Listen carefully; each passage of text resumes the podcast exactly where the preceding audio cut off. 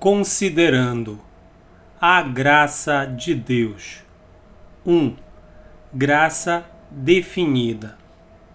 A palavra graça significa favor, a disposição bondosa para com o homem no coração de Deus é chamada graça. A operação da santa influência divina no homem é chamada graça. O resultado dessa operação no coração e na vida do homem é chamado graça. 2. A graça distinguida. A graça comum é a maior ou menor medida de graça concedida a todos os que ouvem o Evangelho. Graça preveniente é a operação do Espírito sobre a mente do homem, a qual precede e estimula seus esforços para voltar a Deus. Graça suficiente é a graça que basta para levar ao arrependimento e à fé.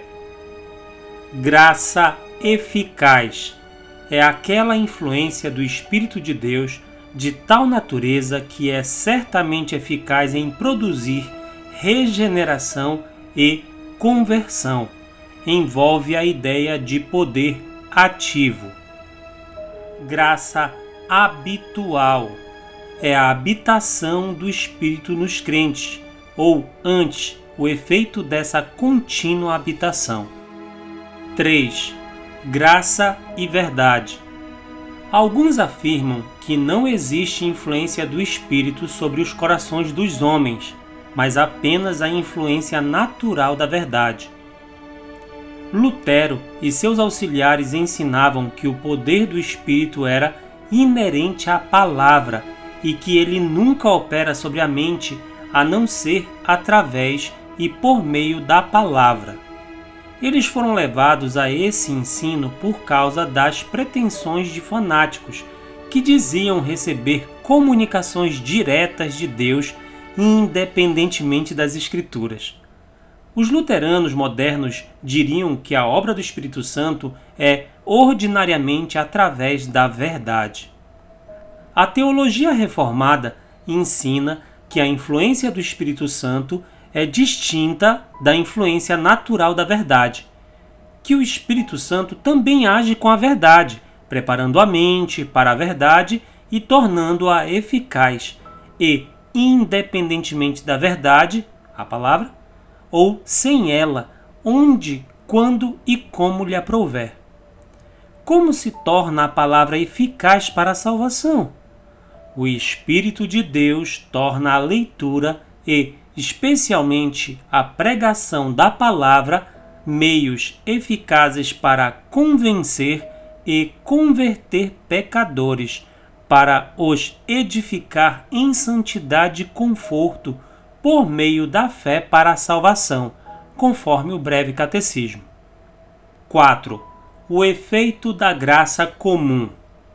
Os semipelagianos e os romanistas ensinam que a graça comum é suficiente para habilitar o pecador a fazer aquilo que ou merecerá ou assegurará maiores graus de graça, os quais, se devidamente desenvolvidos e aproveitados, resultarão na salvação. Isto põe a eficácia em grande parte nas mãos do homem.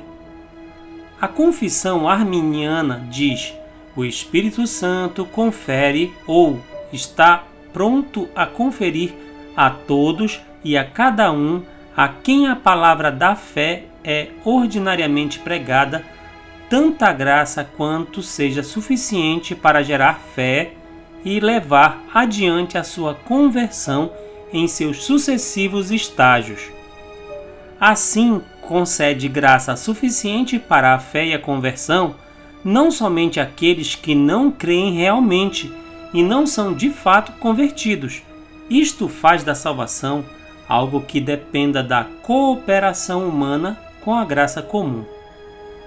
O sistema calvinista ou reformado ensina que existe uma graça comum, suficiente para certas coisas, convencer os homens de que são indesculpáveis pelo pecado e pela incredulidade, conforme Romanos 1:20, conforme Romanos 2:1, Atos 17:17. Esta graça comum desperta e estimula a coisas melhores, mas não muda o coração nem regenera a natureza. E a regeneração não é efetuada pela cooperação da vontade humana.